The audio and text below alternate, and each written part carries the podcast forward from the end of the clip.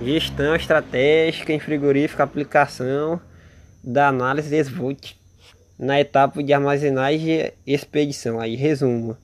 Para permanecerem competitivas no cenário industrial atual, as empresas precisam realizar diagnósticos de forma sistemática, a fim de prospectar estratégias de posicionamento no mercado, além de análises globais e necessário examinar cada uma das etapas do processo produtivo da empresa, pois todas concorrem para o sucesso do negócio, em maior ou menor grau, considerando o diagnóstico essencial para a manutenção de uma empresa em um patamar competitivo.